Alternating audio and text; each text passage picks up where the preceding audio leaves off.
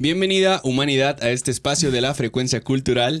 Esta semana tenemos con nosotros a una invitada especial, una creativa de la moda que pues durante su camino artístico se ha envuelto y se ha este, empapado igual de otras disciplinas artísticas, no solo la, la de la moda, este, música, baile, por ahí también, este, varias, varias disciplinas creativas que la han ayudado a formarse lo que hoy es. Jam Contreras, ¿cómo estás? Hola, bien, bien, bien aquí.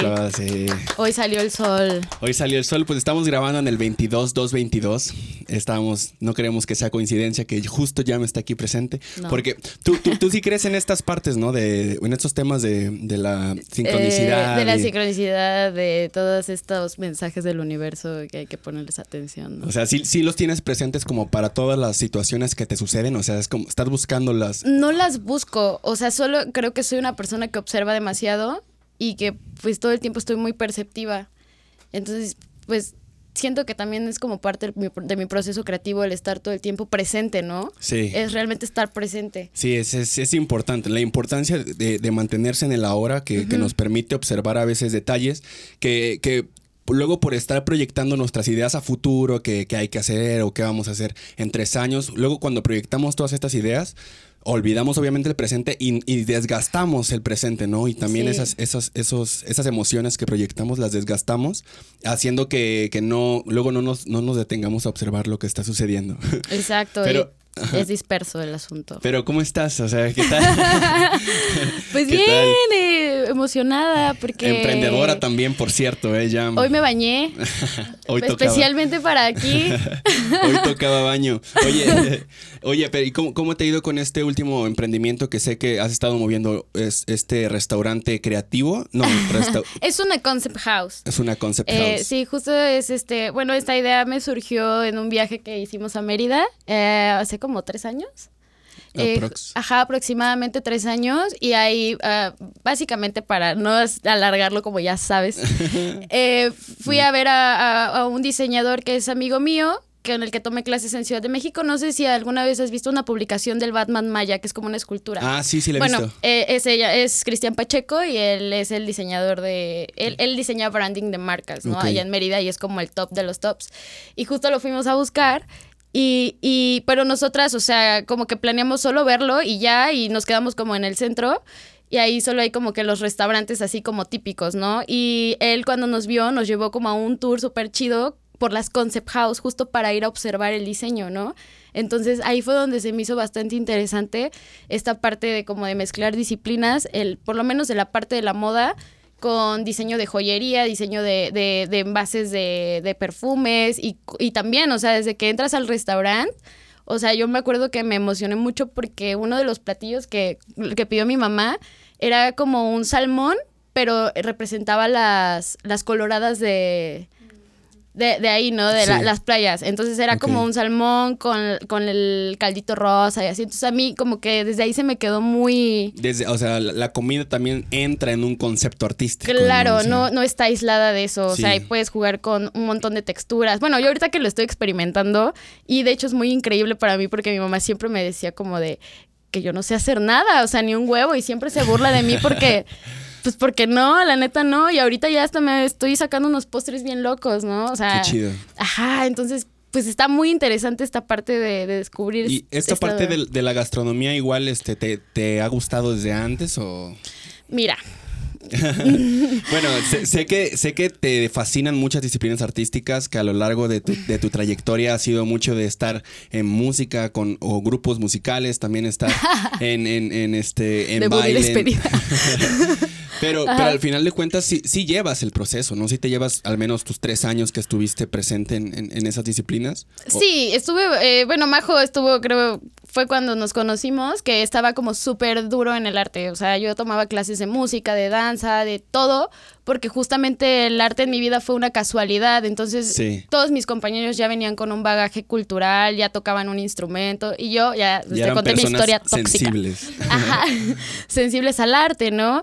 Y yo pues como que siempre he tenido esta parte del buen gusto, o sea, yo tengo, tenía como tipo toque desde la primaria, así de que yo me desvelaba haciendo mis maquetas y si no me gustaba la destruía y le volvía a empezar en la madrugada, en la primaria, ¿no?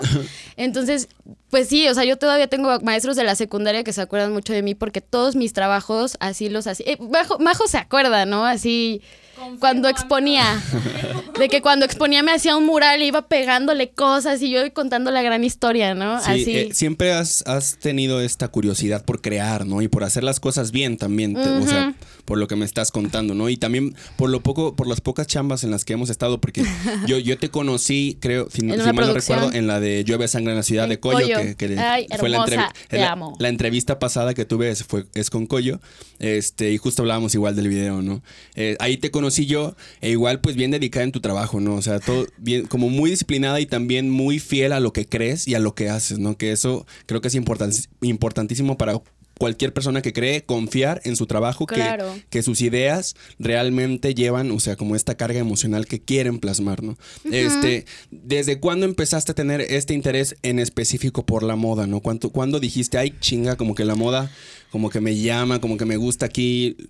¿Cuándo, ¿cuándo empezaste? Un accidente. O sea, eh, mira, yo apenas, como te comentaba la otra vez, empecé a como a hilar que es algo que mi mamá implantó en mí desde chiquitita. O sea, y yo nunca me hubiera imaginado estudiar moda porque yo lo veía como algo cotidiano. O sea, de verdad, ves mis fotos de chiquita y de que tengo mi, mi, vestidito tejido con mi sombrerito tejido del mismo color y todo así, del mismo color, del mismo color, porque mi mamá me hacía mis cosas, ¿no?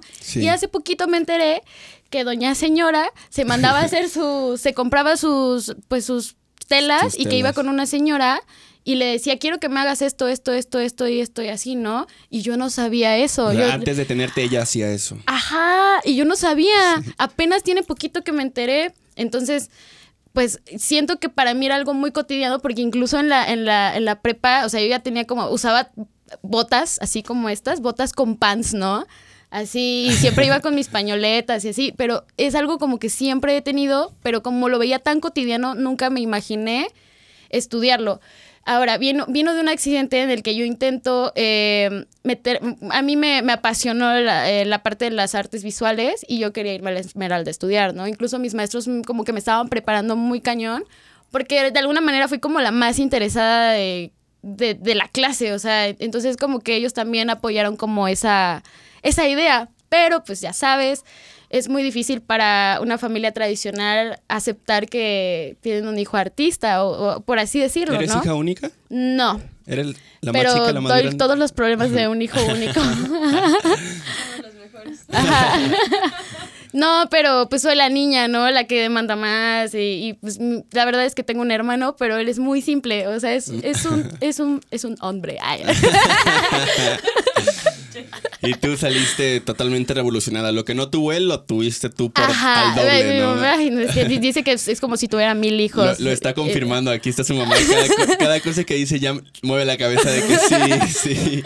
Pero pues, pues, creo que no hay ningún problema con eso, porque ha sido, justamente mis demandas han sido culturales, artísticas y como totalmente de enseñanza, ¿no? Sí, este, ¿cuándo, o sea, ya, que empezaste, o sea, porque ahorita que durante toda la prepa estuviste en las disciplinas, ¿no? Pero ¿cómo fue el, dar ese ya paso a la licenciatura? O sea... Así fue, de, el de rápido... ¿Te estuvieron preparando tus maestros? A mí me mandaron a clases porque yo me quejaba de que no daban las clases de figura humana como debían de ser, eran con ropa, ¿no? Porque justamente el convenio del Limba es con una escuela como el COBAEP, ¿no? Que es de gobierno. Entonces, yo siento que por eso no se daban las clases de la manera en la que debían de ser y pues el modelo estaba con ropa, ¿no? Entonces, una de mis maestras me dijo, oye, pues en esta escuela, en la industrial, dan clases de figura humana como debe de ser, con modelo y todo chido, ¿no? Y baratísimo, ¿no? Así, sí, modelo sin ropa. Ajá, era lo que yo quería. Cuerpo humano. Claro, sin ningún morbo, eh, todo perfecto y así, ¿no? Entonces yo fui y me acuerdo que eh, fui un tiempo así como solo a las clases de, de, figura humana, pero después me empecé a inmiscuir más y mi maestra me dijo como de, oye, ahí también dan clases de dibujo y pintura, ¿por qué no vas y preguntas? Entonces yo fui, porque justamente el COBA sí te daban como técnica, pero era mucho también de leer y de analizar y de análisis iconográfico, de historia de México y todo eso. Entonces yo quería como profundizar más en lo técnico. Y mi maestra Iracema me dijo como de, oye, pues ahí también hay. Y bueno, el día que fui a preguntar, había una chica, de por sí me fui a inscribir tarde, y había una chica que también se iba a inscribir, pero ella iba para una modalidad que se llamaba industria del vestido. Y entonces yo pues le dije como de, tú pasa, ¿no? Y pregunta, pide tus informes.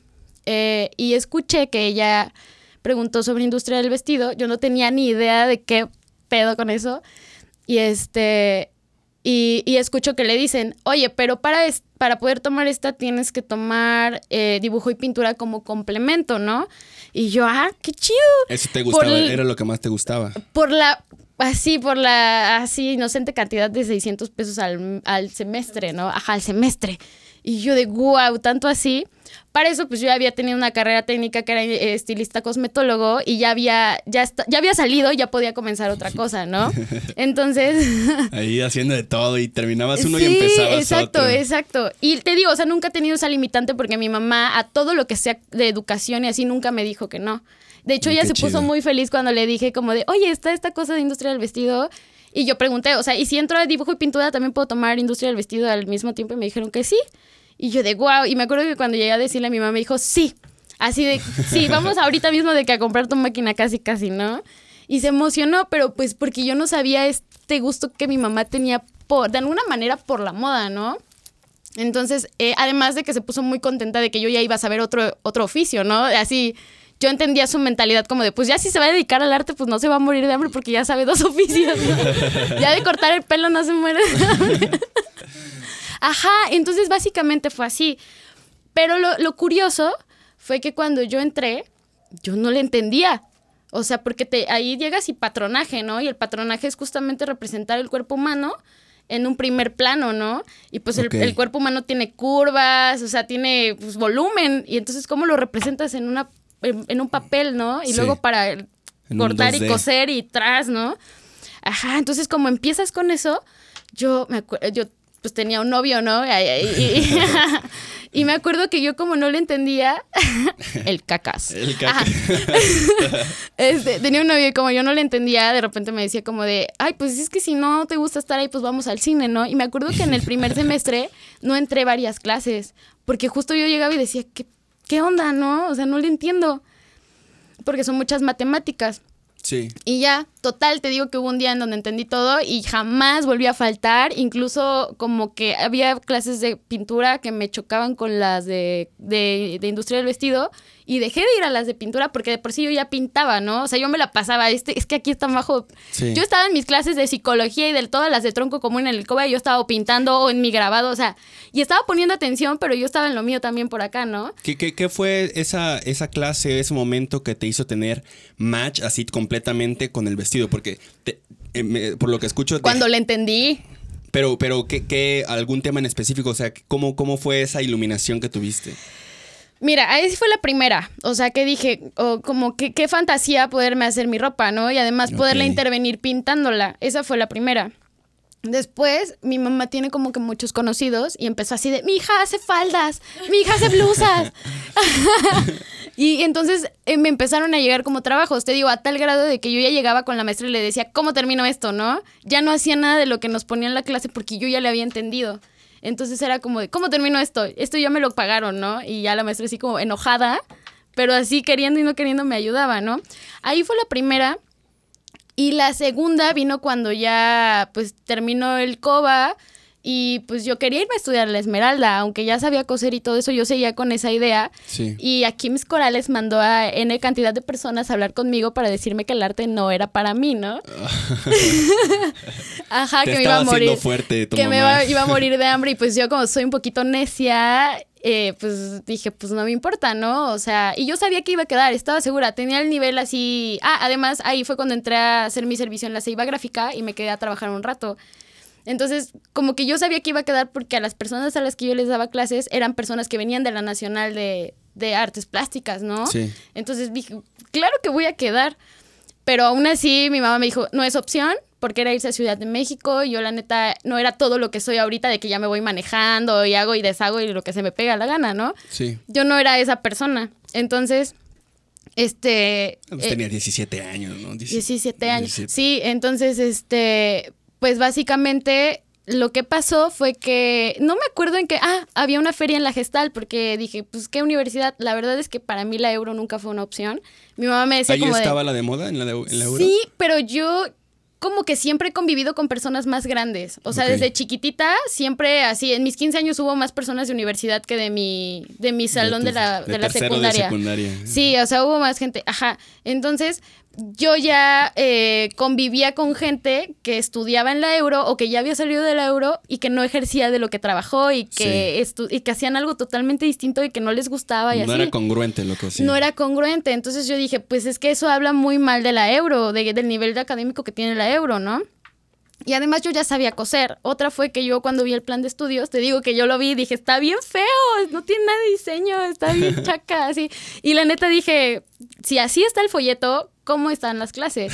Un Y- folleto sin diseño de la escuela Ajá, de diseño. ¿cómo va a estar el diseño? O sea, ¿qué me van a enseñar, no? Pues sí, Menos congruencia todavía. menos congruencia, ¿no? Y yo siempre cuido como mucho esa parte de, en general en todos los aspectos de mi vida, ¿no? Sí. Entonces, eh, pues vi el, luego vi el, como el plan de estudios y, y- y, pues yo lo he hablado con, con este, con, con Javier, Javier Arcos, que es otro diseñador que yo respeto mucho. Ok. Ajá, y que para mí es como el mejor talento que ha salido de la euro. Y justamente fue porque él ya tenía un bagaje desde antes con la costura. O sea, yo creo que la euro no lo forjó para nada. Y lo he hablado de que, de que los maestros, eh, o sea, la- el plan de estudios es para que hagas corsets. O sea, está bien corsetero y bien austero y así, ¿no? Entonces es como, yo lo hablé con él antes y de hecho le pregunté y él me dijo como de, "Mm, mm, no te metas ahí, ¿no? Entonces, eh, pues no, la neta nunca fue opción para mí. Y, Y- la gestal de- tenía esta feria. Y la gestal llegó de, de- Hubo una feria en el COBAEP donde fueron como varias universidades. Y ahí me di cuenta de que había una cosa que se llamaba Casa Talentos, que era como la de la gestal, de gente que aspiraba a entrar. Y era como un concurso y la persona que ganaba entraba con beca. Entonces, pues gané. Ajá, ¿Qué proyecto presentaste o cómo Em, ganaste? es que te ponen como. ah, ¿Cómo? Ni me acuerdo. Pero te ponen como. Pues te hablan del color, de la forma y te ponen a hacer una composición con eso. Me acuerdo que en ese, no me acuerdo cómo se llamaban, pero son como de estas, de estos trípticos que los abres y están como en 3D, ¿no? Ok. Ajá. Entonces tenías que hacer una composición con eso y ya no. Eh, y pues ya ganaba el mejor y pues quedé y entré con beca. Entonces ahí no me podía decir que no. ya ya te- casi, casi te la estabas pagando. ¿no? Claro, y lo que pasó, que fue la decepción, porque dije, pues moda, ¿no? O sea, pues ya mínimo si voy a estudiar diseño de modas, pues que sea en la mejor escuela de aquí, ¿no?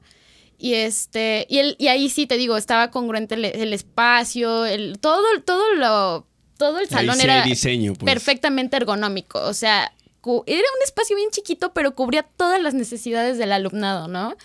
Y era congruente. Sí. Entonces yo pues me quedé fascinada, ¿no? Porque era una escuela realmente solo de diseño. Entonces, pues nada, el chiste fue que entré y te digo que la gestal tiene una maldición en la que nunca han abierto la, la carrera de modas. Y a mí ya me habían Oh. dicho que sí, que ya se habían inscrito cierto número de personas para poder aperturar la carrera. Sí. Y Ya.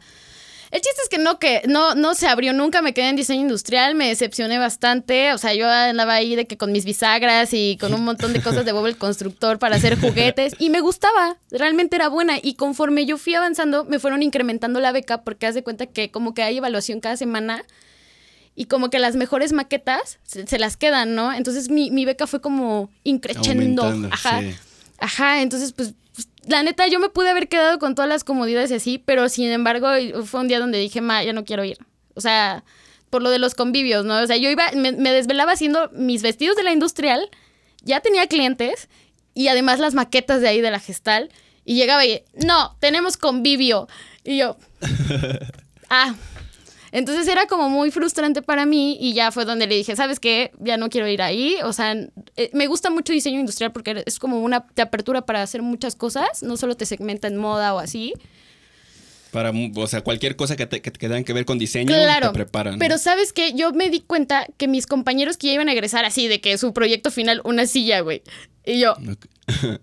o una libreta, ¿no? Yo, Como que no se retaban creativamente. No, y era como de, güey, si yo voy a salir así, la neta, pues no quiero, desjalo, ¿no? Y ya me salí, me salí. Y mi mamá así de, "Mm, ni modo, ahora vas a entrar al tecnológico vas a entrar a trabajar a tal lugar y vas a ser infeliz el resto de tu vida, ¿no? Y yo, de, de ninguna manera, de ninguna manera. Pero, y, y diario me decía, ¿ya sacaste la ficha para el TEC? Y yo, sí, ya, eh, ya lo voy a hacer. Y no, nunca la saqué, ni me interesaba, la neta ni me importaba. Entonces, el chiste es que después las circunstancias de la vida eh, me llevaron a conocer, yo no sabía que había una gestal en Veracruz, que de hecho es la más viejita que, que la de aquí, ¿no? Sí. No son lo mismo, están aisladas, pero a mí en la de aquí me hicieron creer que eran lo mismo. Entonces, como que me engañaron porque cuando fui allá no tenían, me dijeron, no, no, no, No hay relación. no hay relación alguna, ¿no? Solo el nombre. Ay, no te ay preocupes. ya me drogué. Ajá, ¿no? Entonces, pues ya, eh, eh, coincidió que yo me fui a Veracruz con alguien que me dijo, tú tienes mucho talento, tú no te vas a ir a... Tú no te vas a ir al TEC, no manches, y que no sé qué. La única persona de la que tenía apoyo moral y que creía en mi talento, ¿no? Entonces me llevó a Veracruz y justo ese día me tocó... Eso a eh, escondidas de tu familia. ajá. Ok. Ay, a alguien no le gusta esto. Se está enterando de todo. Uf, O sea, qué bueno que le diste una chela. Fuiste, fuiste a, a- a ver la universidad a- a cuando recién habías dejado la, o sea, la universidad aquí en Jalapa a conocerla. Yo llegué a llorar con mi mamá cuando, cuando, cuando no me dijeron que no se iba a abrir moda. O sea, yo ya tenía el corazón roto de por sí. Me quedé en diseño industrial porque me prometieron que, que Y- si se abría a- moda después podía revalidar y salir con doble carrera, ¿no? Pero no sucedió. Entonces, Y hasta la fecha nunca la han abierto, ¿no? Me iba a fosilizar ahí. Nunca iba a acabar con doble carrera. ¿Y en el puerto sí había moda? Sí, y de hecho ahí estaba muchísimo más posicionada que acá. Y, y entonces yo fui, y te digo que justamente en esa generación a la que yo fui a ver, cuando, cuando yo fui a Veracruz, pues para mí fue como de, la neta la escuela no tiene nada de diseño, parece una vecindad, Sí. está bien fea, la neta. Eh, pero justamente cuando yo fui había como un examen porque iba a haber una pasarela en la Cadillac, una pasarela como de graduación, ¿no? Sí. Y a mí me tocó ver justamente eh, la parte donde los sinodales o los maestros tenían que evaluar los avances de los alumnos y si eran aptos o no para poder presentarse en esa pasarela, ¿no? Sí. Y yo quedé fascinada. O sea, dije, wow, wow, wow, porque no es lo mismo ver un vestido de 15 años de novia o así, o ya ver algo así como más elaborado, con diseño, con creatividad. ¿Ya Y- habías visto ese tipo de trabajos? O sea, en de, de forma presencial o fue tu no, primera vez? fue la primera vez. Ok. Y, y fue, o sea, por ejemplo, aquí en la gestal, la, la imagen te lo presenta como, te ponen como mucho diseño contemporáneo, ¿no? O sea, me acuerdo que cuando yo fui, te digo, está muy bonito aquí, pero yo no sé por qué no ha jalado, porque tiene todo el potencial. Incluso a mí lo que me despertó el interés fue porque aquí es la única universidad que dentro de su plan de estudios tiene la materia de zapato. Sí. Neta, y, y para mí es muy increíble que nunca la hayan aperturado, porque tiene todo el potencial de ser una gran carrera. Pero quién sabe. ¿Quién sabe por qué? La Ajá. maldición, como dices, ¿no? La mal eso dice el coordinador, que tiene una maldición. Bueno, regresamos de un, de, un, de un pequeño problema técnico que tuvimos. Este, bueno, ya nos estabas platicando de esta, de esta experiencia que tuviste al, al llegar al puerto a conocer la nueva universidad de donde sí tenían la carrera de moda. Ahí fue el, El momento. Ahí sentiste el llamado. Ajá. Oye, ¿y crees que esta, esta, esta formación, este, pues, de académica, sí, esta formación académica que has tenido, te ha ayudado mucho a, a explorar tu, tu capacidad creativa, o sea, en el sentido creativo, o crees que ese conocimiento lo has aprendido más por, por las chambas de ajenas a la universidad? Mira, es que yo he vivido muchas cosas. O sea, no solamente por la parte creativa. Sí. O sea, en general te digo, desde chiquita convivía con gente más grande. O sea, siempre. Ay, es que si yo te contara. Hasta fui al coaching. Me mandaron al coaching. Ajá, o sea, Qué cosas, ¿no? Lo que termina siendo uno. Y, y luego es que eh, algo que he hablado mucho en este podcast es que luego las, las experiencias profesionales que luego tienen que ver, que no tienen nada que ver a lo que, a la disciplina que nos, a la disciplina que nos, se pue- nos podemos desenvolver, luego nos ayudan a, a complementarnos mucho. Nos hacen una persona súper integral en conocimientos y en capacidad sensible, ¿no? Que es lo que yo menciono mucho esta, porque las, las otras disciplinas no solo nos enseñan conocimientos, sino que nos enseñan a veces a sentir las cosas de una forma distinta, ¿no? a percibir, a ser empático, a entender Sí. por qué el otro es como es, a poder interpretar su, Su lenguaje, su su- lenguaje y poderlo incluso reproducir, ¿no? Sí, exacto. Entonces, es eso. Y, y mira, yo me considero que hay como dos tipos de personas: las que son consumidoras y las que son productoras. Sí. Yo me considero del segundo, porque yo, por ejemplo, a mí si me dices, ay, ¿ya viste la pasarela de Valenciaga? No. No. Yo salgo, me voy a la montaña, voy a, a Mérida a comer, a hacer un tour gastronómico. Yo hago cosas que no tienen nada que ver con moda. Y luego cuando estoy enfrente de mi maniquí, de mis telas, tras, ¿no? Pero yo la neta, o sea, todo lo que lo evito. O sea, todo lo que contamine mi, mi, mi, mi aura creativa. Sí. Lo evito totalmente. fí- Fíjate, he he escuchado yo a veces este, este, pues esta frase, este concepto de cómo a veces de la ignorancia surge la originalidad, ¿no? O sea, no, no, no despreciando al ignorante, por supuesto que no, No. sino en el sentido de, de a veces el, el no saber que lo que están haciendo los demás, porque luego mencionan mucho, en esta, en esta época, en esta actualidad que estamos viviendo, sí mencionan mucho, fíjate lo que está haciendo el otro para que sepas cómo competir, ¿no? Para que, y, y al final... El creador, pues, no está buscando competir, está buscando crear, Crear. ¿no? Y, y qué tiene que ser, qué tiene que hacer, bueno, a una conclusión a la que estamos llegando, es, es justo lo que, lo que mencionas, ¿no? O sea, desenvolverte, vivir eh, nuevas experiencias, experiencias que no, que no caigan en, la en tu propia cotidianidad, sino que te ayuden a, a tener un panorama más amplio para que justo cuando te sientes enfrente de tu maniquí, lo mencionaste muy bien, tras, ¿no? O sea, Ajá. sale todo. Y eso hago. O sea, incluso tengo una manera bien rara de trabajar. O sea, yo puedo estar. Mira, yo tengo pedos. O sea, yo ¿Quién hablo no? en la noche, soy sonámbula.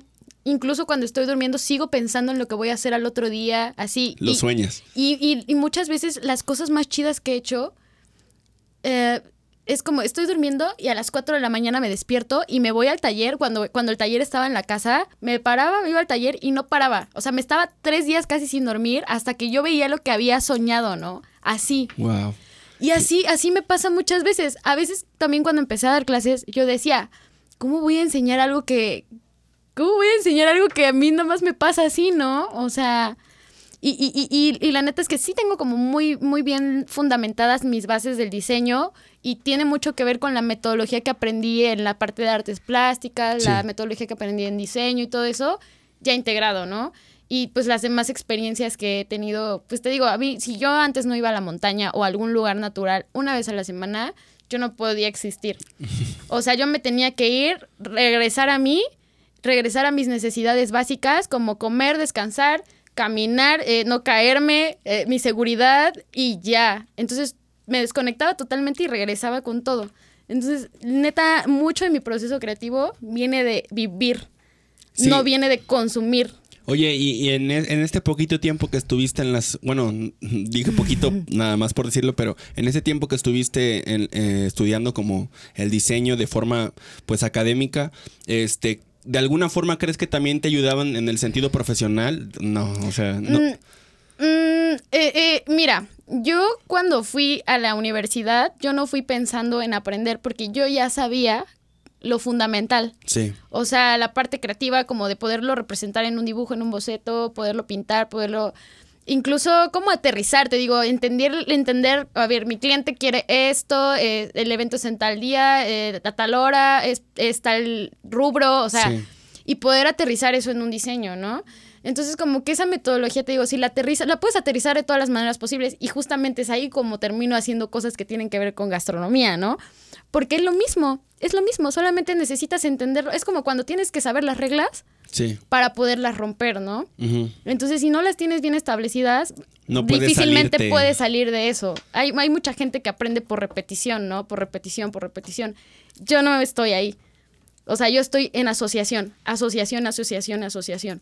Así. Qué chingón, qué chingón la forma de, de aprender, ¿no? Y, y- y se nota mucho que por lo activa que eres, por la movida que siempre andas, o sea que... Soy tú- un niño de tú- dos años en tachas.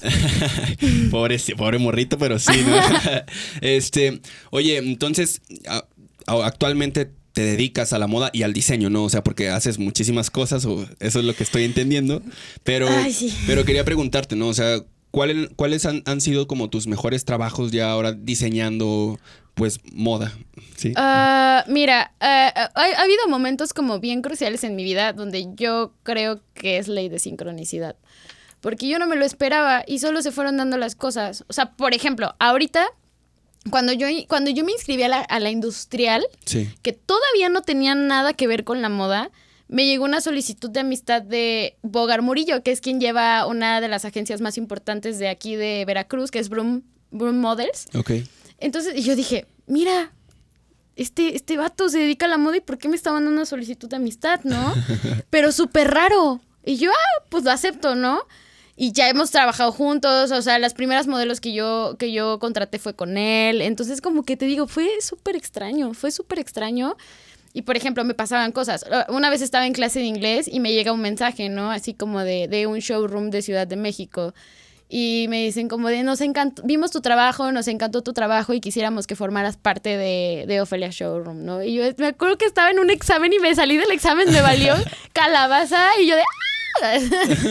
Ajá, o luego, por ejemplo, una historia más, María León, yo me acuerdo que a María León cuando yo iba en la secundaria, en la, en la, en la secundaria o en la primaria, en, en el pop, popcorns, el cereal, sí.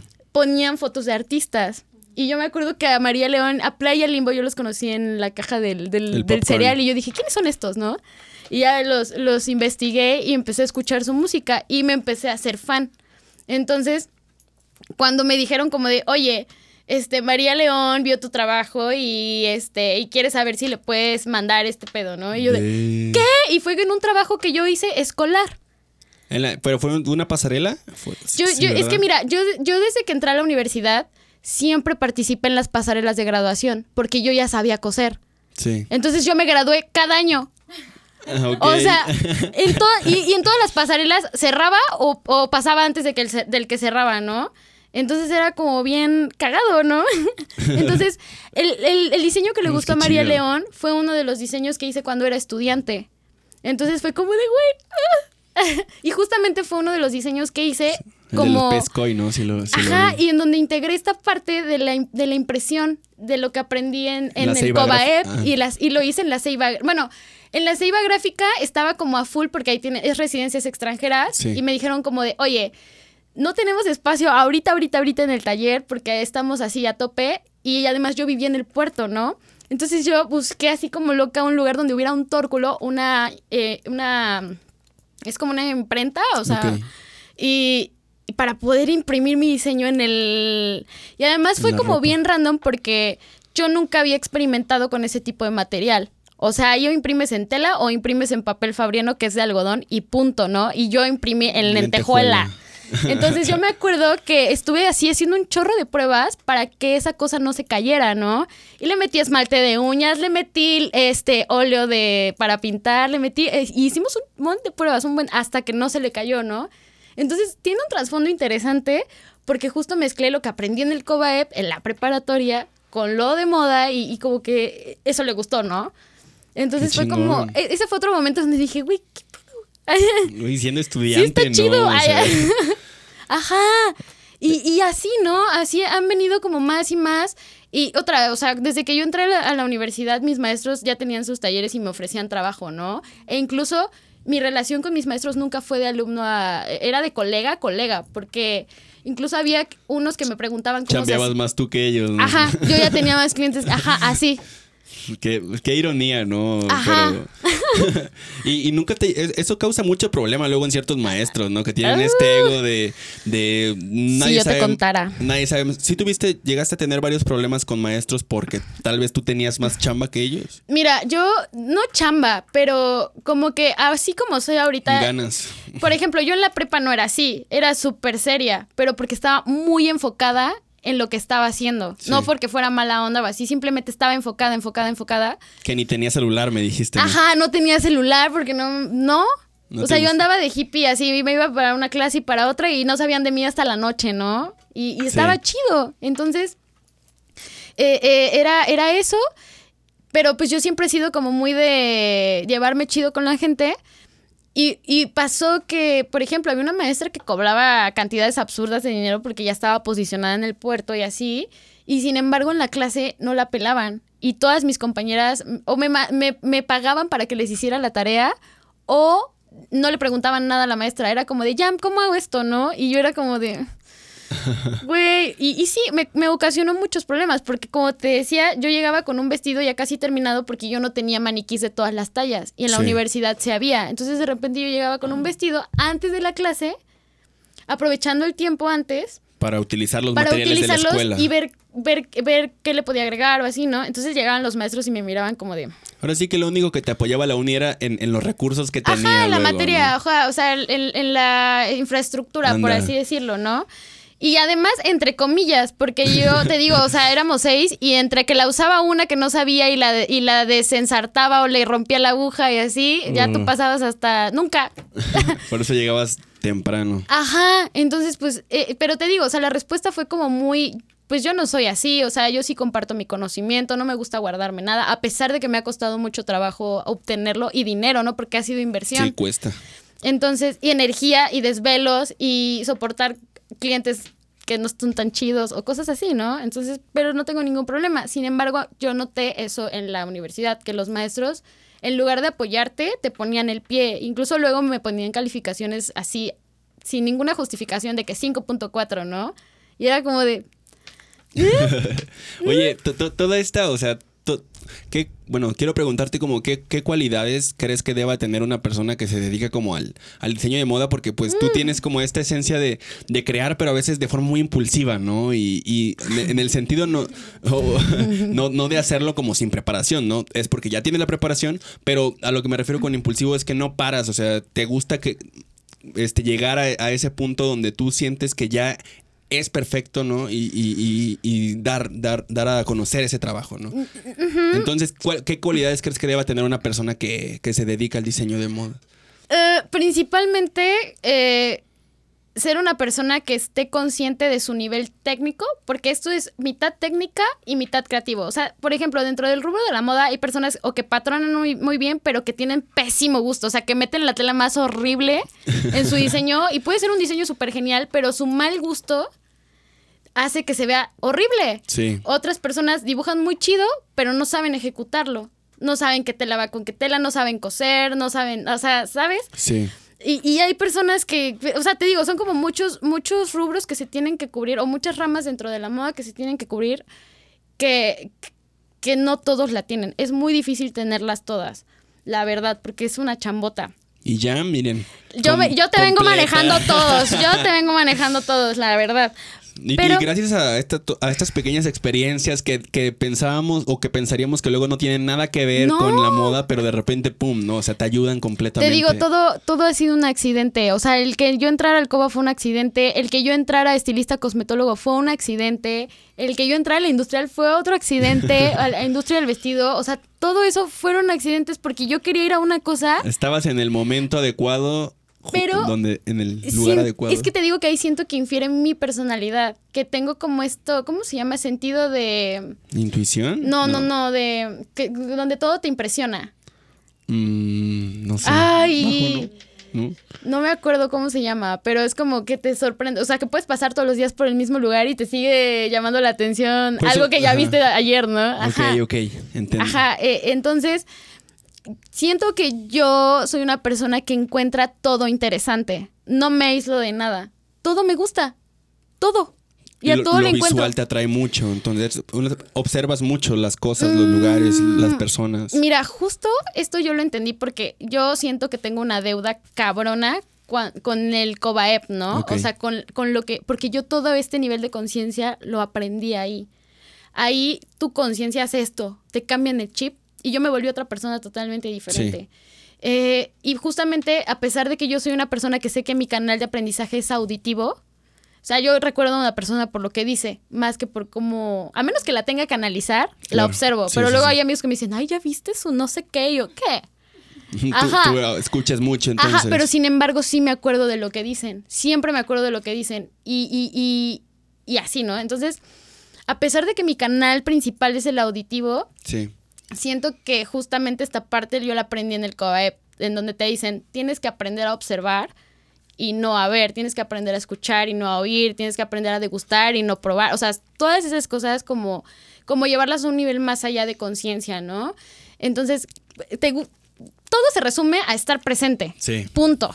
No hay otra, estar presente Sí. en donde estás y no estar pensando, no estar divagando y así. A veces sí te vas medio poquito, ¿no? Pero viene de lo mismo, de lo mismo que te está entrando en ese momento, ¿no? Sí, estar presente para poder crear también, ¿no? O sea, Sí. porque no se puede crear teniendo la mente o la conciencia en, en- en otro tiempo que ni siquiera existe, ¿no? Mantenerse siempre aquí. Yo te iba a preguntar, este, ¿cómo, ¿Qué, qué, qué es una vez que ya te adentras un poco más, que, que empiezas a tener más chambas de moda, obviamente que tu experiencia empieza a crecer, que va cambiando como lo, lo- o sea, ¿qué fue lo primero que te empezó a gustar de la moda cuando empezaste? Y ahorita, después de todo este trayecto, ¿qué es lo que te gusta de la moda en sí o por qué te terminas quedando aquí? Ok, eh, cuando yo inicié, solo fue como encontré una manera en la que podía yo eh, representar o unir todas las artes. Te digo, yo cuando entré al COBA, yo, yo decía, ay, mi sueño es así tener una casa de las artes y en la mañana seguir tomando las clases de ballet y, en la- y así, tener una casa de artes, ¿no? Sí. Todavía no conocía la moda.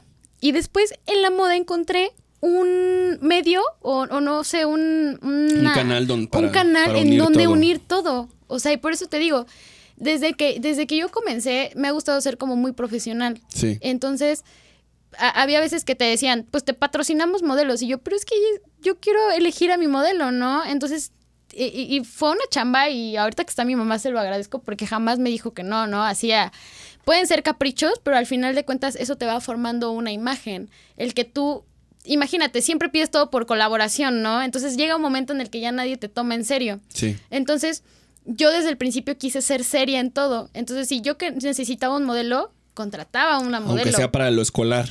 Siempre, desde que fue escolar. Incluso cuando me gradué, mis modelos fueron de Ciudad de México. Yo no acepté ningún patrocinio. Qué chingón. Ajá, entonces, igual mi maquillista fue mía nada más. Porque yo, mm, no quiero decir que soy como muy controladora, pero si yo tengo algo en la cabeza, quiero que se vea como estaba en mi cabeza. Porque si no, no tiene ningún sentido mi desvelo, no tiene ningún sentido. Sí, Nada. pues, eres, eres una directora creativa, vaya. O sea, y se- al final, pues se tienen que respetar, ¿no? Como la dirección creativa que, está, te- que se está proponiendo. Claro, No. y, y tu concepto principalmente. Sí. Si no se respeta el concepto, porque yo me acuerdo que. Ay, no, no voy a decir nada. Ay, Dios, perdón. No voy a decirlo, no. Nada, pues tranqui. Este. Pero, pero ya ahorita en el plano actual, o sea, ¿qué Ah, es lo que te terminó gustando? Bueno, eso, principalmente que podía mezclar todas las artes, te digo, desde que me podía sentar con el productor que me iba a hacer la música de cuando pasaban mis, mi- mis modelos y, y Sí. poder aterrizar, de- poder dirigir a una modelo y decirle, tienes que asumir esta postura, tienes que asumir esta personalidad porque la, el, el concepto es así, ¿no? Sí. Entonces, eso fue lo principal. Otra cosa que me gustó desde que inicié, como yo inicié muy chiquita a coser, eh, yo elegía a mis clientes. Entonces, mis clientes ya saben, o sea, neta, llegan, los que ya llevan conmigo años, llegan y me dicen, haz lo que tú quieras. Nada más mi evento es tal hora, en tal lugar. La Date. confianza te la, te la dan. Ajá, entonces, neta, yo siento que eso es lo más difícil de, de lograr porque puedes comenzar aceptando cualquier trabajo, pero como yo empecé chiquita y mi prioridad no era como esto, eh, era como de, ah, ese trabajo no me gusta, no lo voy a aceptar. Entonces aceptaba puras cosas que me retaran o que fueran creativas o que me dijeran, haz lo que quieras, ¿no? Sí. Y así, entonces hasta la fecha la gente me sigue buscando por eso. Porque saben que, que voy a llevar como lo que ellos quieren a otro nivel más chido, ¿no? Qué chingón. Este, eso fue lo que te termina, es lo que, es lo que más te gusta de la moda en- actualmente. No. Bueno, es que sí, sí, crear, que es otro medio para crear y que une todas las artes. Pero Sí. te digo, como que yo tengo, siento que tengo una duda, una deuda con el arte en general por todo lo que hizo en mí y toda la metamorfosis que tuve después de, a raíz de eso. Entonces Sí. yo después de eso dije como de, yo quiero vestir artistas. Quiero vestir artistas, punto. No hay de, no hay de otra, ¿no? También entraste al mundo de los videoclips, entonces ahí. Sí, y, y- y, pues fue muy random, ¿no? Cómo, cómo entré y me, me- me vi en otra faceta que justamente siento que fue el resultado de, de haber estado en muchas disciplinas al mismo tiempo porque yo puedo controlar perfecto mi estrés, puedo hacer muchas cosas al mismo tiempo, al, al nivel de que, por ejemplo, en una producción he hecho styling, dirección de arte y este y diseño de vestuario al mismo tiempo, o sea, de que una vez vestí un edificio completo y lo volví a desvestir en ese momento, o sea, ¿qué significa amueblar, darle una personalidad, etcétera? Y al mismo tiempo vestir a las personas, ¿no? O sea, ambientar el lugar y, y las Sí, personas que van a interactuar con el a lugar. ese nivel, a ese nivel, ¿no? O sea, el, el hecho de estar mezclada en tantas cosas al mismo tiempo y tener esa capacidad de poder estar en todo y todo hacerlo bien, me dio como este nivel de control de estrés, como de, ah, tengo capacidad de resolución. O sea, siento Sí. que yo soy una persona que resuelve rápido. Sí, eso, eso, eso es esencial, ¿no? Cuando te dedicas a la producción, resolver los casos. Lo mejor Claro. es, es poder prevenirlos, o sea, prevenir los problemas, pero también tener esta capacidad de resolución es muy importante. Eh, al- algo te iba a preguntar aquí en, en los videoclips musicales. También, este, bueno, lo voy a comentar más bien. Eh, siento que al trabajar en videoclips musicales es como a veces trabajar las ideas muy rápido, ¿no? O sea, como que tienes muy poco tiempo de, de, de producción y, y tanto como de proceso creativo como de proceso de, de, ya de crear, de materializar, que también te vuelves como rápida en el sentido de, en, en, en ese sentido de crear, ¿no? O sea, rápida y concisa, ¿no? De que tam- tampoco empieza a dudar mucho como de, ay, si mejor me voy por acá y si mejor me voy por otro lado, sino que la idea sobres y, y, y la perfeccionas en su momento para no estar cambiando a cada rato. No, no, y, y, y, por ejemplo, con lo de Coyo, a mí me dijeron como de, ah, necesitamos esto, esto, esto y esto, ¿no? Y me acuerdo que cuando llegamos con Coyo fue como de, güey, ¿qué pedo, no? Así ella no sabía nada. Y ese día le mandé un mensaje y le dije, oye, ¿a qué hora vas a estar en tu casa? Quiero hablar contigo, ¿no? Y me senté con ella y hablamos. Y le dije, ¿de qué parte de Oaxaca eres? ¿Qué representa el blanco? Porque era, a mí nada más me dijeron, un vestido de Oaxaca blanco, ¿no? Y no les importó si solo se usaba cuando se casaran. Y ya Coyo ahí con su vestido de novia, ¿no? En su boda, en su gran boda. Pues no, o sea, entonces, justamente a mí me gusta esta parte de contextualizar. Porque imagínate si solo fuera una persona que me quedo con lo que me dicen. Sí, no. No. Entonces yo fui y hablé con Coyo y le dije, a ver, dime, cuéntame, ¿de qué parte? Porque no es lo mismo la parte del norte de Oaxaca que la del sur.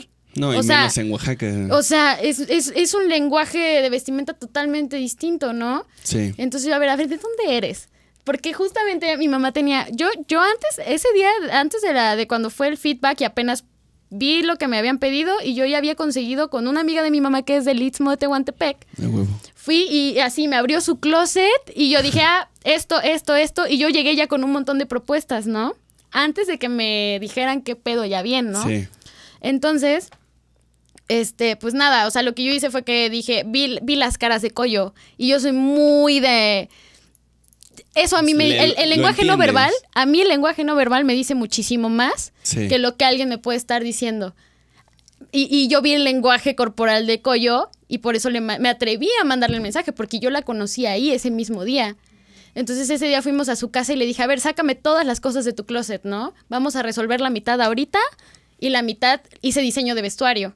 Sí. Cuando a mí se me contrató para hacer styling, esa es otra cosa que yo tengo, que a mí me pides una cosa y te digo, te lo llevo hasta el... Te ofrezco esto. Ajá, yo te ofrezco. Y justo eso lo aprendí con el diseñador de allá de Mérida, que, que yo lo conocí a él en la revista Picnic en Ciudad de México, porque, porque yo dije, ah, yo voy a crear una marca, me voy a meter a unas clases de cómo se crea una marca chingona, ¿no? Sí. Au- Aunque no lo he hecho. Ah. Pero bueno, el chiste es que él me dijo como de, si a ti te piden un diseño de 5 mil pesos, haz uno de 10. Y cuando venga el siguiente cliente, le dices, esto cuesta 10 mil pesos, ¿no? Y así. Entonces, así es como yo me he manejado. A mí me piden una cosa, un styling, y yo te saco el diseño de vestuario porque yo no sabía que se podía ganar un Oscar de diseño de vestuario. y ahora es uno de mis, de mis, de mis metas, ¿no? Sí, ¿no? Y estuviste en el, en el cortometraje, ¿no? En el concurso este de 48 horas para realizar el cortometraje. una gran experiencia. Y, y la verdad es que yo me fui hasta Ciudad de México a ver nuestro trabajo en una sala de cine. Y, y- y- se me puso la piel chinita. mira. Y- y fue como súper bonito, porque yo en general llevo rato consumiendo cine independiente. Eh, genuinamente me gusta el cine, lo disfruto, tiene como, tengo también como algo personal con eso. Y, y fue como, uff, uff, uff, uff. Además conocí a gente increíble que me mostró otra parte de las producciones, ¿no? Una producción sana, una producción donde las personas te enseñan, eh, donde no, no, es, no están los egos de por medio, donde todo es muy educado. Y, y- y como que neta dije, güey, ¿qué diferencia? Porque estuve en esta producción y pasó esto. Estuve en esta producción y pasó esto. Estuve en la producción más choncha y todo mal, así, todo mal. Y estuve con unos morritos que la neta me buscaron por, porque yo tomé unas clases eh, con uno de mis directores de videos musicales favoritos, con Germán Neuder, Ajá. que es así, es mi top. Yo quisiera trabajar con él, ¿no? Porque su filosofía como de, de crear me encanta. Sí, al, al final muchas personas le dan como siempre un valor muy grande al resultado final, pero no le dan valor al proceso que se vive, porque muchas veces las producciones son equipos, o a, a Claro. huevo hay un chingo de gente trabajando, ¿no?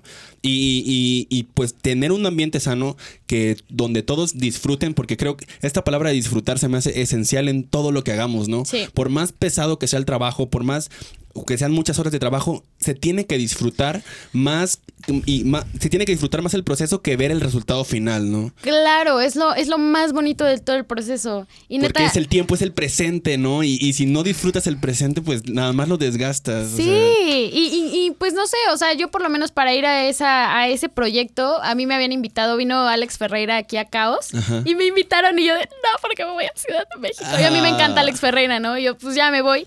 Y me acuerdo que llegué y pues en la noche a planear la idea, nos tocó humor negro y nos tocó deportes. Sí aquí coincidió que, pues, o sea, nos ocurrieron cosas bien chidas, ¿no? De humor negro. Pero aquí lo que pasó fue que mi director, Josecito, era como muy correcto y no quería cometer ninguna falta de respeto hacia nadie y se fue por la parte de deportes, ¿no? Sí. Entonces, eso me gustó mucho, la verdad. O sea, pocas veces te encuentras a alguien consciente que dice, no voy a faltarle respeto a nadie. Y, y, y la verdad es que en la mayoría de las producciones en las que he estado es que les vale. O sea, les vale sobre quién tenga que pasar y a quién... Sí, él, era, fiel a sus valores. Claro, entonces, este, no, además tenía valores, tiene valores.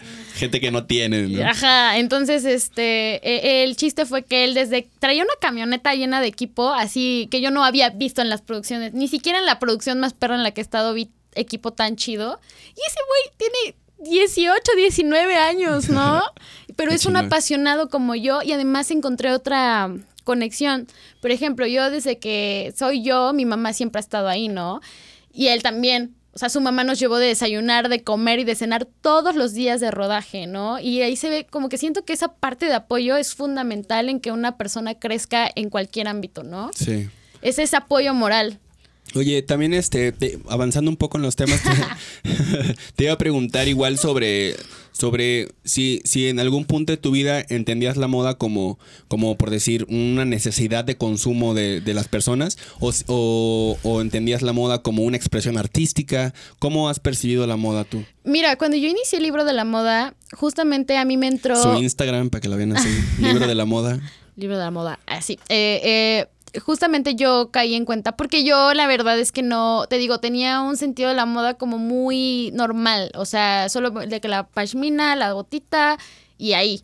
Sí. Pero em, mm, como que ya cuando empecé, te digo, a mí me encanta la investigación, ¿no? O sea, y, y, la verdad es que me clavo leyendo y me gusta mucho investigar sobre cualquier cosa. Soy un poquito nerd.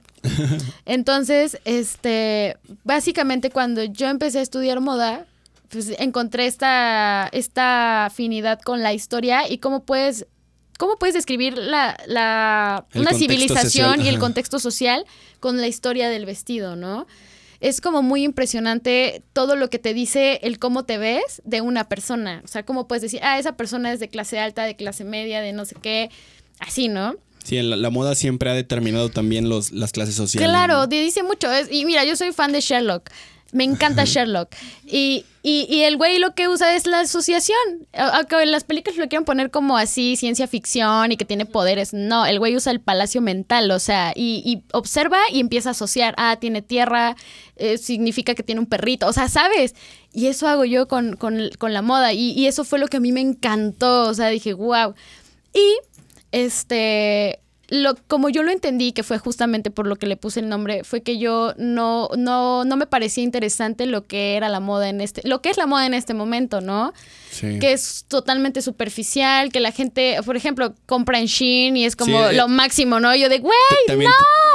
Una de las preguntas que tengo es justo sobre el consumo de la moda en la actualidad, ¿no? Porque por un lado vemos esta ropa de autor o de marcas súper carísimas que una prenda te puede costar 30 mil dólares o más. Y por otro lado también vemos esta parte de la fast fashion, de, ropa súper barata, este, o sea, súper, súper barata. Absurdamente barata. Absurdamente barata. Que no es costeable si te pones a hacer números. Ajá, o sea, y que la gente igual sigue consumiendo, ¿no? Pero también está, tal vez, no, no sé si, no sé si sea como algo nuevo o algo malo, porque, pero también últimamente se pone de moda esta parte de, de el comprar ropa de segunda mano, ¿no? O sea, ¿qué, qué, qué, este, yo te iba a preguntar, ¿no? O sea, ¿qué piensas sobre el consumo de la moda? Al menos aquí en México, porque en México también se consume mucho por tianguis, ¿no? O sea, ¿qué, pasa con esa moda de los tianguis? O sea, ¿qué, qué perspectiva Consuman de los tianguis. Hoy se abre paca.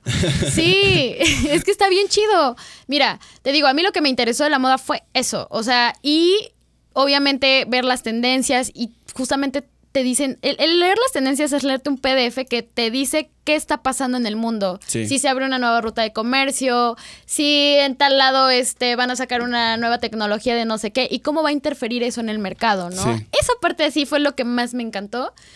Y por otra parte, eh, eh, pues también el ver la inconsciencia de la gente, o sea, te digo, gente que dice, wow, así, compren Shane, toda mi ropa es de Shane y que no sé qué. O que, ti- ah, que tienen en su Instagram Chido. Shane, em- eh, embajador de Así, Shane. o sea, y les parece fabuloso, ¿no? Y yo es Mm. como de, güey, no.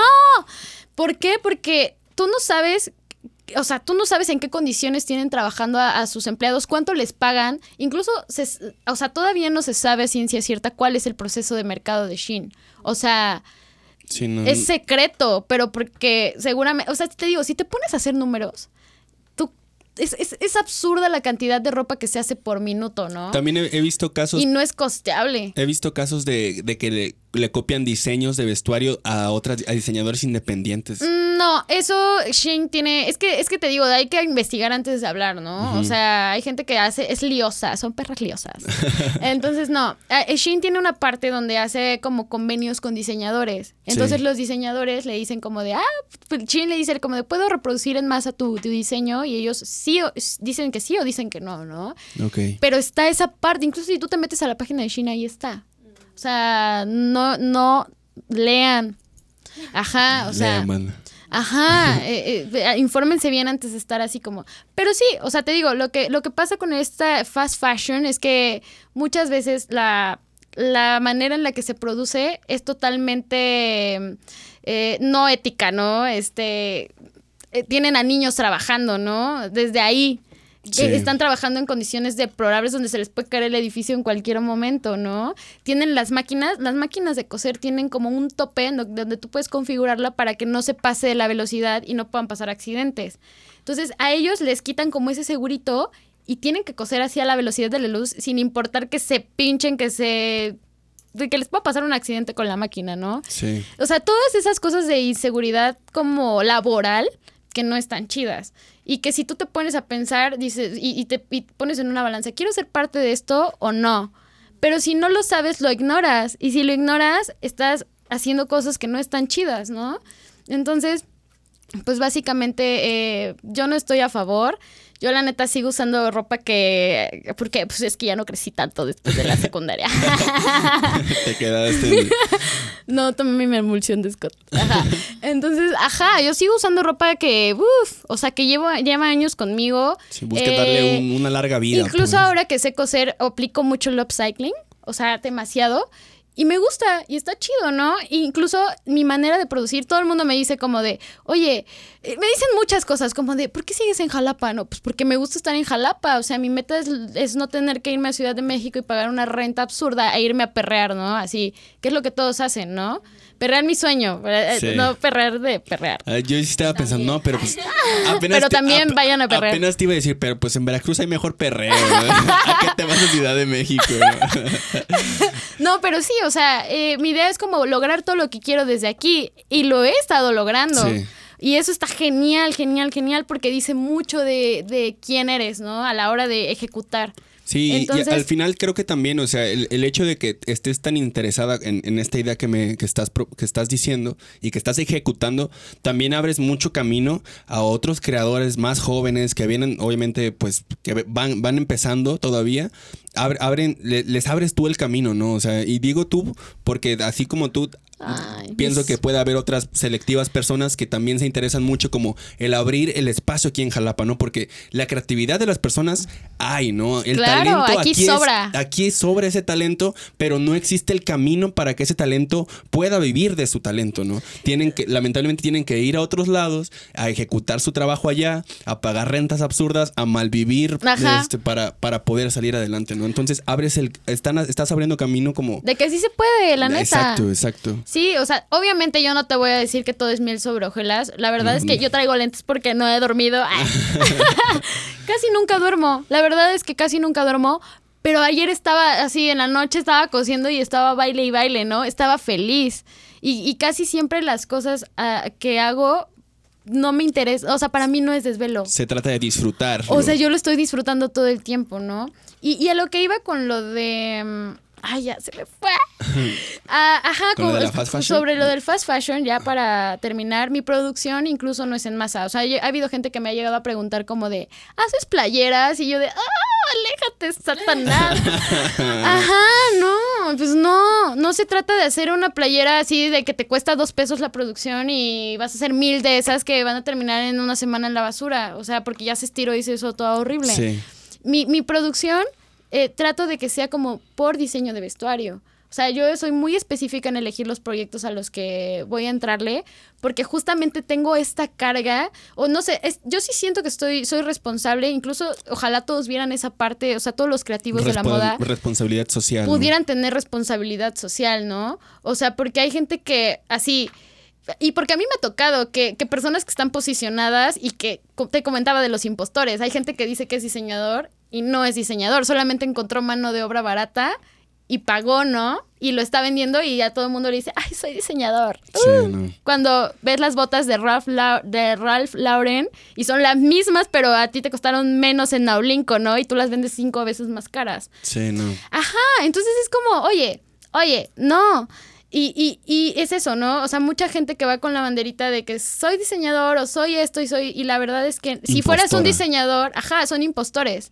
Y si fueras. Y, pero le- desgraciadamente, el cómo se mueve la sociedad ahorita es con números de seguidores y de todo, todo eso que te digo, las redes sociales son lo más engañoso que hay, ¿no?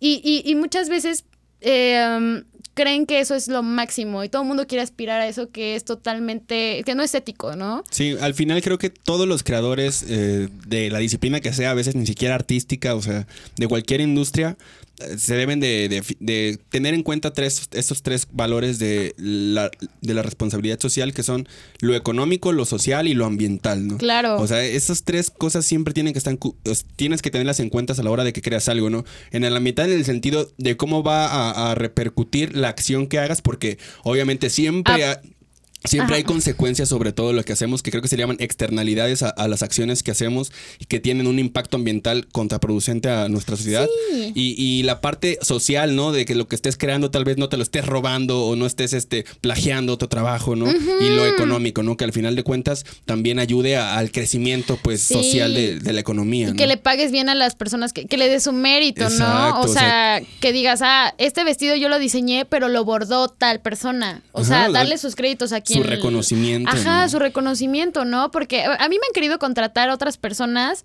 eh, para que yo haga todo el trabajo y ellos digan, ah, es nuestro diseño, ¿no? Y yo siempre he dicho que no. Y, y- y neta, yo sí, yo sí soy muy consciente de los, de los plazos. Algo te puede funcionar a primer plazo porque te van a pagar bien.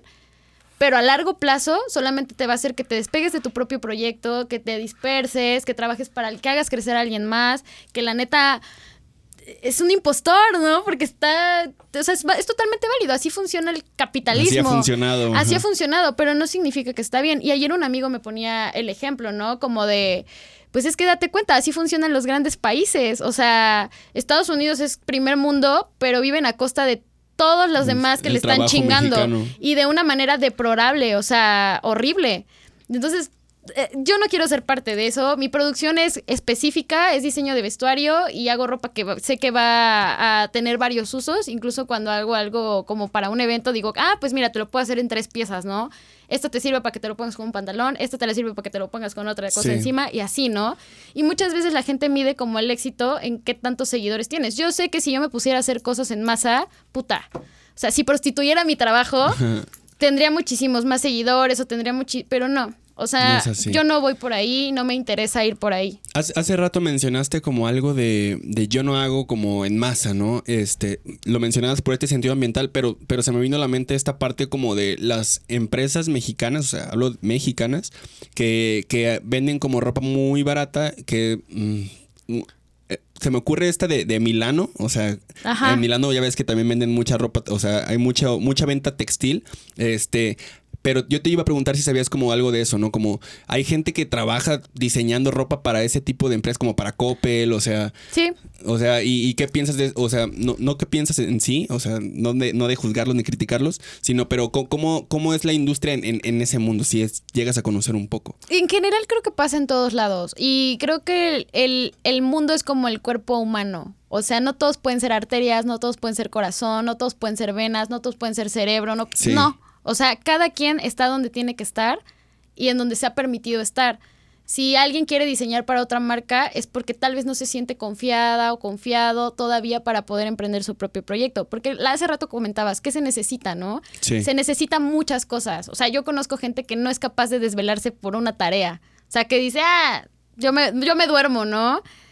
Y, es así, ¿qué, ¿qué, tanto, ¿qué tanto estás comprometido con tu proyecto y qué, tan, qué, qué, tanto le quieres echar disposición, ganas? creo que es la palabra. E, esas cosas son para gente que está dispuesta a hacer cosas fuera de lo cotidiano. O sea, punto. Y si la gente que trabaja diseñando para esas empresas y así es porque ahí tiene que estar.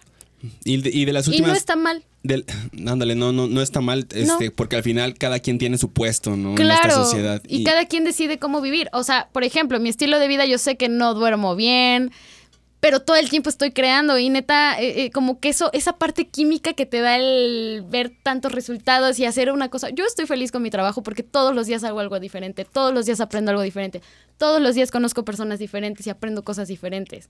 Y eso no lo cambio por nada, por nada, por nada, por nada. Oye, ¿y qué, valor tiene la ropa para ti, en lo que usas, en, el cómo luces tú? ¿Qué valor le das a, lo que usas? pues es que como te decía, o sea, por ejemplo, Eh, te digo, eh, me he inmiscuido también mucho en esta parte de ir a trepar cerros y todo eso, y estoy bastante metida en eso. Ahorita lo dejé tantito porque tengo que echar a andar oblongo, ¿no? Sí. Eh, pero, fuck, o sea, a mí me encanta ir y hacer eso. Pero una vez me acuerdo que fui como a, un, a trepar un cerro y traía unas botitas rosadas. Iba con puros biólogos y me decían como de, ¿qué pedo con tus botas? Así me estaban diciendo poser. Y yo, como de, güey, están bien chidas, son rosadas, ¿no? y me costaron 300 pesos en el Walmart, ¿no? Así, y, me funcionan, ¿no? Pero ellos como de, estas botas no son para esto, ¿no? Y así, entonces, hasta para eso, yo, yo, la verdad, en algún momento sí, como a mí me apasiona también eso, sí me gustaría como crear una marca para deportes al aire libre, porque me encanta. Y yo no creo que esté aislada esta parte de, porque a mí me decían, me acuerdo que, cuando yo quise entrar en eso, porque yo ya de por sí lo hacía con mi familia, o sea, somos, mi familia es de Misantla y es muy cotidiano y muy normal ir al río, ir a la cascada. O sea, para mí es como muy familiar ese asunto, solo que cuando lo quise hacer con personas que no tenían nada que ver con mi familia, me abrieron. Y me, me, me, me, dijeron como de, eh, yo estuve rogando así como de, oye, invítenme, así, y me ignoraban, invítenme y me ignoraban. Y hasta que me dijeron como de, sí, pero nosotros si te dan mal de montaña no te vamos a estar, o sea, como ya me, encasillándome en que por estudiar moda y en que por ser niña yo no iba a poder y, iba, a, e iba, a, estar chafa, ¿no? Y estuvo bien chistoso porque cuando ya me aceptaron por fin y fui, yo llegué así de que con mi machete, ¿no? huevo. Ajá, y, pues la banda está bien feo que haga como ese tipo de, de etiquetas, ¿no? Pero a lo que voy es a que ellos veían de una manera muy aislada la parte de la moda con ir y enlodarte, ensuciarte. Eh, una vez me hice un esguince, ¿no? O sea, ir y cargar y pues decir, güey, pues voy a estar con la misma ropa tres días, ¿no? Así en un camping. Y yo no lo veo aislado, sino que yo le meto como este feeling de que tengo mis chamarras Columbia así como moradas, fosforescentes, así. Yo entiendo la parte de seguridad, que por algo existe esta ropa para montaña, ¿no? Que es como para que no, no llames mucho la atención para los animales y todo eso. Pero también se puede crear una marca bonita para ir al cerro. Con colores neutrales. Con colores neutrales y con diseño. No tiene por qué estar peleado el diseño con, otro tipo de disciplinas, ¿no? Sí. Entonces, para mí significa contexto y cómo, cómo yo quiero, qué, qué, quiero yo comunicar a la hora de... Es como, es como estos, el, bueno, el, el diseño de ropa que tenía este, la, la, pues los nazis, ¿no? Que eran, eran diseñadores así. Hugo Boss. Ajá, o sea, que no, estaba peleado lo militar con el diseño de moda, ¿no? No, y, y, es que el diseño, te digo, en lo que lo han convertido es como algo totalmente absurdo, porque el diseño justamente es eso. Eh, situaciones prácticas para cosas complejas, eh, soluciones prácticas para cosas complejas, ¿no? Y justo se, se trata de resolver más que de que se vea bonito. O sea, yo he visto personas, eh, eh, eh, diseñadores o así, que hacen cosas desechables. Sí. Que te sirven para un styling en un ratito y ya, no tienen ningún otro uso, ¿no? Y es como, mm, mm, eso no es diseño, porque no estás resolviendo ninguna necesidad real. O sea, estás actuando a corto plazo como actúan las personas que hacen fast fashion. Sí. Así, punto. No, no lo veo aislado, ¿no? Y la otra, ay, ¿cuál era la otra? Otra- No, ya, échame otra pregunta. Porque para seguir avanzando. sí, dice. porque mira, yo me pico. Ya, ya, ya de, la, de las últimas preguntas que voy a hacerte, este, pues ya comentaste mucho que no duermes, que te la pasas, que una vez que a ti te llega una idea, trabajas y trabajas hasta completarla, ¿no? Que eso pues... lo- Hasta parezco maníaco depresiva, pero no, no, todo chido. pero es, es un proceso de, de disfrute, ¿no? De creación. Este, ¿cómo, qué, qué es, cómo, si pudieras este, poner en pasos, que tal vez no tienes pasos, pero cómo es este proceso creativo? O sea, una vez que llega la idea, te pones a dibujar, después te pones a, a, a- a buscar el material con que lo vas a hacer, o cómo es el proceso creativo de la moda. Mira, es, en cada cosa es diferente. O sea, por ejemplo, hace poquito me llegó un trabajo, que lo que te decía, hice diseño vestuario para una nueva artista que va a lanzar una disquera. Y ese trabajo se, se fue a Colombia, ¿no? Sí, Entonces ahí, pues literal, solo me mandaron un brief y me dijeron, ah, mide esto de cintura, esto de, cadera y, y, pues en el brief viene todo especificado. Ahí lo que hice, porque me lo pedían, me puse a dibujar, a tirar, a tirar líneas, porque ellos tenían que ver lo visual antes de yo ponerme a, a coser, ¿no? sí, Porque justamente, pues no, eh, ellos conocen una parte de mi trabajo, pero no me conocen a tal grado como mis clientes que me dicen, haz lo que quieras, ¿no? sí. Ajá, entonces va, ahí lo que hice primero fue bocetar, hacer varias opciones y mandarlas, ¿no? Ah, me encanta, pero métele más rosita, eh, no sé qué, ok. Y ya después lo que seguía era la confección, ¿no? Este, en, en ese caso, si hubiera tenido un poco más de tiempo, yo hubiera buscado a una modelo con unas medidas similares y hubiera trabajado en base a eso porque yo nunca tuve a la modelo presente, Ajá, ¿no? Sí. Pero como era de que para ayer, pues me apuré, ¿no? Y así lo envié y todo, todo chido, ¿no? Ah, todo chido. Entonces, por ejemplo, ahorita vino un amigo de Puebla que él es circense y quiere que le haga un vestuario para circo. Sí. Entonces es otra cosa totalmente diferente porque ahí vas por funcionalidad. Wow, él es, él, él es este acróbata. Acróbata. Entonces me dice como de, es que necesito un pantalón resistente, pero que estire, pero que me dure, pero que, tenga chingón que tenga ornamento de piel y además el concepto es de lucha libre, ¿no? Y yo, ¡ah! ¡Ayuda! Ajá, ahí es diferente. Vas a buscar primero el, el textil Sí. Y ves qué es lo que tienes a la mano para poder crear todas esas necesidades. Cuando, cuando es algo con lo que me despierto, que pues yo tengo todo mi stock de telas que he comprado a lo largo de, pues desde que empecé a De coser. vida, ajá. Ajá, y es como, pues, eh, a veces digo, ah, voy a hacer eso con eso, ¿no? O cuando tengo una pasarela, eh, eh, eh, ese donde me desperté a las 4 de la mañana, así que dije, güey, lo tengo, ¿no? Porque yo procrastinaba y lo dejaba, y es que todavía no es el momento, o sea, todavía no es, y cuando supe que era el momento, no paré, ¿no? Y este, y ya había ido a comprar todas las telas a Ciudad de México y así. Y cuando supe que era el momento, así lo hice. Pero ahí fue, por ejemplo, para algo mío, algo donde yo podía explayar mi creatividad a donde yo quisiera, porque no era para ningún cliente, sino era Sí. totalmente demostrativo. Y a mí esas cosas me gusta planearlas para cosas editoriales. Porque yo las veo para eso. O sea, no son, no son algo que puedas llevarte a un. Bueno, sí, igual y sí, a una fiesta, ¿no? A de 15 años, pero pues nada. Yo sí les meto como más cosas locochonas, Oye, porque tienen transparencias y, así. ¿Y qué es lo que más te gusta diseñar en- en- sobre lo editorial, sobre... Todo.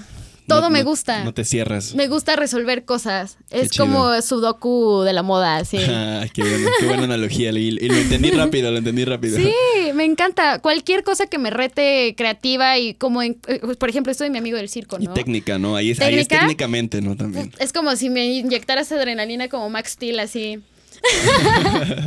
Al final te Así. gusta diseñar, ¿no? O sea, no, Sí. no estás clavada en un, en un área, en una industria así No, cuando es, eh, cuando es diseño de vestuario, cuando es diseño de arte, cuando es todo lo que sea crear, no estoy en posición de decir que no. O sea, siempre voy a decir que sí.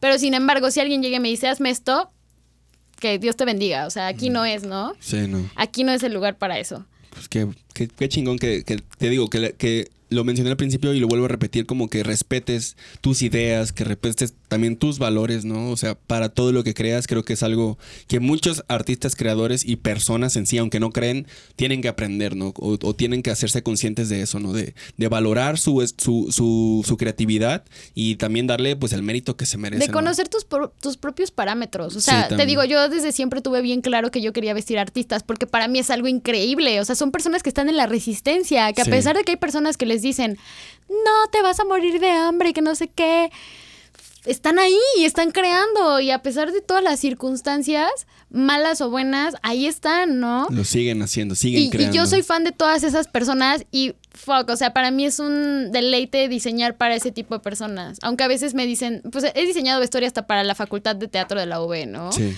O sea, entonces para mí es como que me dicen, güey, pero no hay tanto presupuesto. No hay pedo, o sea, yo soy feliz, ¿no? Y, y, y a veces lo he hecho así sin que haya presupuesto. Muchas veces lo he hecho así, por mera pasión y porque yo tengo un objetivo. O sea, porque yo sé que eso es, es, eh, la, energía es cíclica.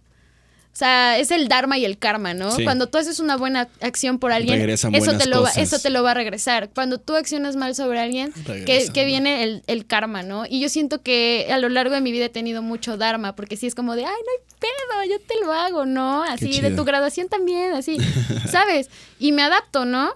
Ahorita ya no siento que esté como en ese nivel porque ya dices, ok, ya no soy la madre Teresa Calcuta, aquí no es caridad y así, pero... sí, ya, estoy creciendo, ya pues no soy estudiante, ya no me pues, puedo dar esos lujos, ¿no? Vives de esto, ¿no? Y no, no puedes darte el lujo de regalar tu tiempo ni tu trabajo. No, ahorita ya no. Antes, porque decía, ok, soy estudiante todavía, me puedo permitir experimentar dentro de estos rubros, ¿no? De estas ramas pero ahorita ya, aunque yo lo quiera, ya es tu mm, profesión. Ya es mi profesión y, y, y pues no, no ya no es tan fácil como antes, ¿no? Sí. Pero sí. Pues bueno, ya, este, ya para cerrar, este, ¿qué es lo que nos puedes platicar de ti que viene para este 2022? ¿Piensas seguir trabajando más proyectos? Acabas de abrir este restaurante, galería, que es Oblongo, ¿no? Donde convergen varias disciplinas. Este, ¿qué, qué, qué nos puedes contar de ti que viene este 2022? Ok, para pronto, eso yo no lo tenía planeado. Te digo, fue ley de sincronicidad de nuevo. La de Oblongo. Pero al final de cuentas siento que es el resultado de un trabajo previo que ya eh, veníamos haciendo todo el equipo, ¿no? A mí te digo, yo no me cierro a ningún tipo de proyecto que me llegue y estas personas me llegaron a decir como una persona hacía mixología, otra persona era chef, otra persona... Y de repente era como, ah, pues vamos a crear sinestesia, ¿no? Que ellos crearon sinestesia, que es un, lugar en donde hacen cenas de gustación, bueno, un, un proyecto donde se hacen cenas de gustación de acuerdo a un concepto, ¿no? Comenzamos a trabajar juntos. Eh, y pues yo soy muy buena contextualizando, ¿no? Así en decir, mm, esto no, esto sí, por esto, por esto y por esto. Y, y, la verdad es que, por ejemplo, en gastronomía o en cosas de esas, casi siempre la enseñanza es como de replicar y replicar recetas y replicar. Y casi nunca les enseñan esta parte creativa o esta parte de mercadotecnia donde tienes que saber a qué público vas y qué es lo que ofreces y no ofreces, ¿no? Entonces, mm, yo me inmiscuí ahí primero porque me buscaron para hacer la imagen visual como de las Filipinas, los mandiles y todo eso, pero ya después me empezaron a meter como para más, ¿no? Así como, güey, ayúdanos. no, no ayúdanos, pero sí está bonito que o había veces donde yo participaba como haciéndoles los, los, las Filipinas y toda esta parte de, de, de la ropa. Y también ha habido otras donde yo he visto como todo el lugar, ¿no? Eh, hace poquito tuvimos un evento que se llamó Chantolo. Y ahí, por ejemplo, eh, el, el, como que deconstruí el concepto de un altar. En lugar de que, de que, de que los muertos vinieran, tú entrabas al altar. Entonces, hace cuenta que entraban en un túnel y estaba el papel picado y pusimos como repisas en la pared y ahí estaban las, les hicimos un test antes y este, en las repisas venía lo que ellos pusieron en el test que decía que les gustaría que lo pusieran en el altar de muertos, ¿no? Entonces los comensales llegaban y había algo para ellos. Después llegabas y había un mini panteón y un, un camposanto donde estaban sus fotos con cruces como si ellos estuvieran muertos. Bestia. Ajá. Y luego llegabas, entrabas al restaurante y este, y en la mesa había una foto de sus seres queridos que ya estaban muertos, cenando con ellos, ¿no?